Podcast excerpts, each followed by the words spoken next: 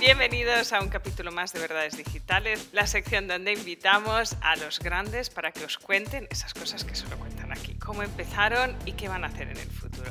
Y hoy me hace especial ilusión, me he puesto camiseta especial de traer a Antonio, que es un referente en el mundo de las camisetas negras. Él también viene de camiseta negra. Si nos estáis escuchando en audio, no lo estáis viendo en YouTube, sí, pero venimos hoy a conjunto de camisetas negras guays. Bienvenido, Antonio, y gracias por estar aquí. Muchas gracias, un placer estar hoy aquí contigo. En mi comunidad seguro que hay mucha gente que no te conoce, seguro que ahí afuera hay un montón de gente que te conoce, pero explícales qué haces para mejorar el mundo. La realidad es que mi nicho es relativamente pequeño. Yo me dedico a la formación para programadores Android, pero para gente que ya se dedica a la programación, no, no explico eh, cómo empezar a programar en Android, sino ya para gente que se dedica a ello y está en el sector. Para los que me estéis escuchando o le estéis escuchando y estoy diciendo Android, la gente que forma, Antonio, es la gente que hace las apps que os bajáis en vuestros móviles y hacen que funcionen guay y nos entretengan todos los días de nuestra vida. Así que por eso es muy importante su trabajo en este mundo.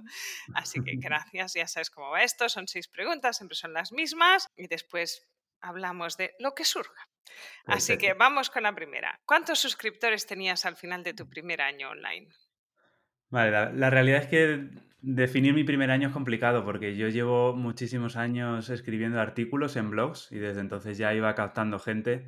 Entonces cuando decidí lanzar el que hoy es mi proyecto, que fue en enero de 2016, en un año realmente capté unos 1.200 suscriptores, pero porque ya había mucha gente que me seguía de otras cosas que hacía anteriormente, ¿no? Entonces, no es un caso en el que os podáis basar, porque realmente, lo que os digo, mi, negocio, aunque yo no lo supiera, se había empezado a crear ya varios años antes y por eso su adopción inicial fue más rápido. Pero que sepáis que Antonio va campeón de suscriptores en el primer año, estamos hablando de mil y algo, ¿eh? No de cinco mil en el primer año ni diez mil. ¿Cómo vendiste tu primer curso online? Realmente mi primer producto como tal no fue un curso, sino que fue un libro. Yo escribí un libro de, bueno, pues de mis temas, ¿no? De programación en Android, de, un tema que estaba iniciándose justo en ese momento. Y lo que hice fue autoeditarlo. Lo autoedité en una plataforma que se llama Limpath, que lo que te permite es publicar el libro aunque no lo hayas terminado y los que lo compran van viendo el porcentaje y el progreso de ese libro. Entonces es como una especie de crowdfunding autogestionado porque pues eso, tú lo publicas con unos pequeños, unos pequeños capítulos y a raíz de eso la gente que quiera apoyarte lo puede ir comprando a un precio normalmente inicialmente menor y luego va subiendo ah, según lo vas terminando. Y así es como eh, edité mi primer producto. Esta para ti igual es difícil, ¿eh? pero gadget o app favorita de tu vida personal o profesional. Los adictos a los gadgets, esto nos cuesta. Pues la verdad es que yo no le tengo demasiado apego a los gadgets en contra de lo que pueda parecer, pero le he estado dando una vuelta y si tuviera que elegir una app que utilizo todos los días y que me salva mi vida literalmente es Google Calendar. Ahí lo tengo absolutamente todo. Seguro que es de las va más campeón, Va campeón, va campeón con diferencia. No me extrañaba. Pero es que es así, es la que uso todos los días, incluso hay otras, usamos otras herramientas de organización, pero al final Google Calendar siempre es lo que más a mano tengo, donde añado todos mis temas, tanto profesionales como personales, y no tengo a vista de pájaro todo lo que tengo que hacer para que no se me escape nada. ¿Tu mejor decisión tecnológica que hayas tomado para tu negocio? Esta tampoco ha sido fácil de elegir, pero dándole una vuelta, yo creo que fue el, el pasar de querer gestionar mis, propios, mis propias formaciones a subirlos a una plataforma que gestione la mayoría de los temas por mí. Yo en mi caso uso Hotmart, pero sé que hay muchísimas que pueden eh, cubrir la misma necesidad. Y el no tener que estar preocupándome de pagar los IVAs en cada uno de los países o de cómo voy a facturar a unos o a otros, delegar toda esa parte en Hotmart me da mucha paz mental y creo que fue uno de los, de los cambios más importantes. Una cagadilla confesable que ayude a la audiencia a no cagarla y ahorrarse esa parte, sea empezando o sea creciendo. Sí, sí, aquí también puede haber muchas, pero bueno, eh, dándole vueltas, yo creo que una de las más importantes es la de creerme que, todo el marketing, que el marketing funciona igual para todos los, los, sectores, intentar aplicar lo que me contaban o lo que veía por ahí, que si lanzamientos PLF enormes con un montón de inversión. Yo invertí un montón de dinero en Facebook Ads, e incluso asesorado por personas muy top, y aún así no funcionó porque mi nicho es muy específico, es muy especial. La gente no se mueve tanto por las redes sociales, es muy difícil llegar exactamente a, mi, a mis clientes, así que desde que estoy un poco más desapegado de lo que hacen otras personas y sigo un poco más mi ritmo y trato de fluir como lo siento, las cosas van mucho mejor y, e invirtiendo muchísimo menos tengo mejores resultados. Y ya estamos en las seis. Retos para 2023, para los próximos 12 meses, ¿qué tienes en la cartera? me, pillas, un poco pronto ahora mismo, ¿no? Para saber exactamente lo que voy a hacer en 2023, pero sí que hay un punto que, que tenemos muy claro que es yo lo llamo un poco como profesionalizar la marca, en el sentido de que todo esto ha crecido de forma muy orgánica desde 2016 y de forma muy natural y no me he planteado cómo quería enfocar la, marca como tal. Entonces ahora mismo mi proyecto está muy asociado a mi persona y queremos que eso cambie bastante para 2023. Y ahí estamos ya empezando a planificar cómo. Es un reto. Yo hice la ida y la vuelta de esto. Me hice marca y luego volví a la marca personal, porque es verdad que disasociar esas dos cosas es complicado. Es complicado. La gente te quiere a ti. Mm. Entonces, como a veces pierdes fuelle por el camino en estas cosas.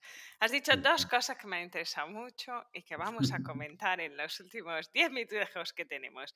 Eh, uno, pasar de fórmulas yo creo que vivimos, las camisetas negras vivimos fuera de las fórmulas de Instagram. Y te digo porque es verdad que es como, no, si hicieras esto, pienso, pero es que mi gente, hay un gran porcentaje que pasa en las redes sociales. Entonces es como, ¿dónde lo vas a buscar? A YouTube, que es donde estamos todos los locos buscando tutoriales. ¿Es tu misma experiencia? ¿Tu gente sigue estando por ahí? ¿O dónde encuentras a la gente rara? Sí, un poco nuevamente guiándome por todas las eh, tendencias, dejé un poco de lado, por ejemplo, Twitter y me enfoqué mucho en, Instagram y, creo que fue un error absoluto porque todos los programadores están en Twitter prácticamente y llevo unos meses volviendo y retomando el fuelle y la verdad que se nota que, la, la conversión es mejor, que la gente está más más presente en lo que digo y se, enteran más por ese canal, incluso aunque tengan muchos más seguidores en Instagram, los que tengo en Twitter convierten mejor. Y por otro lado, el rey indiscutible es YouTube. Ahí estoy totalmente enamorado de la plataforma porque es la, desde que empecé ahí las cosas cambiaron drásticamente y el crecimiento orgánico ha sido controlado porque no he, no he, no he gastado mucho en publicidad, pero se ha notado nuevamente que la calidad de la gente que me llega por allí es mucho mayor y se ha visto reflejado luego en las ventas. Así que Twitter no ha muerto. Hay periodistas, políticos y programadores en Twitter. Las tres P's. Ahora de hacer, bueno, ahora voy a hacer luego un artículo sobre Twitter y las tres P's que me acaba de salir ahora. Y después has dicho algo importante, ibas, ¿no? Es como ese momento donde mi negocio crece y yo no quiero hacerme cargo de esto y se lo delego a un tercero que te cobra por ello, obviamente, pero mucho menos de lo que te gastarías en hacerlo en casa.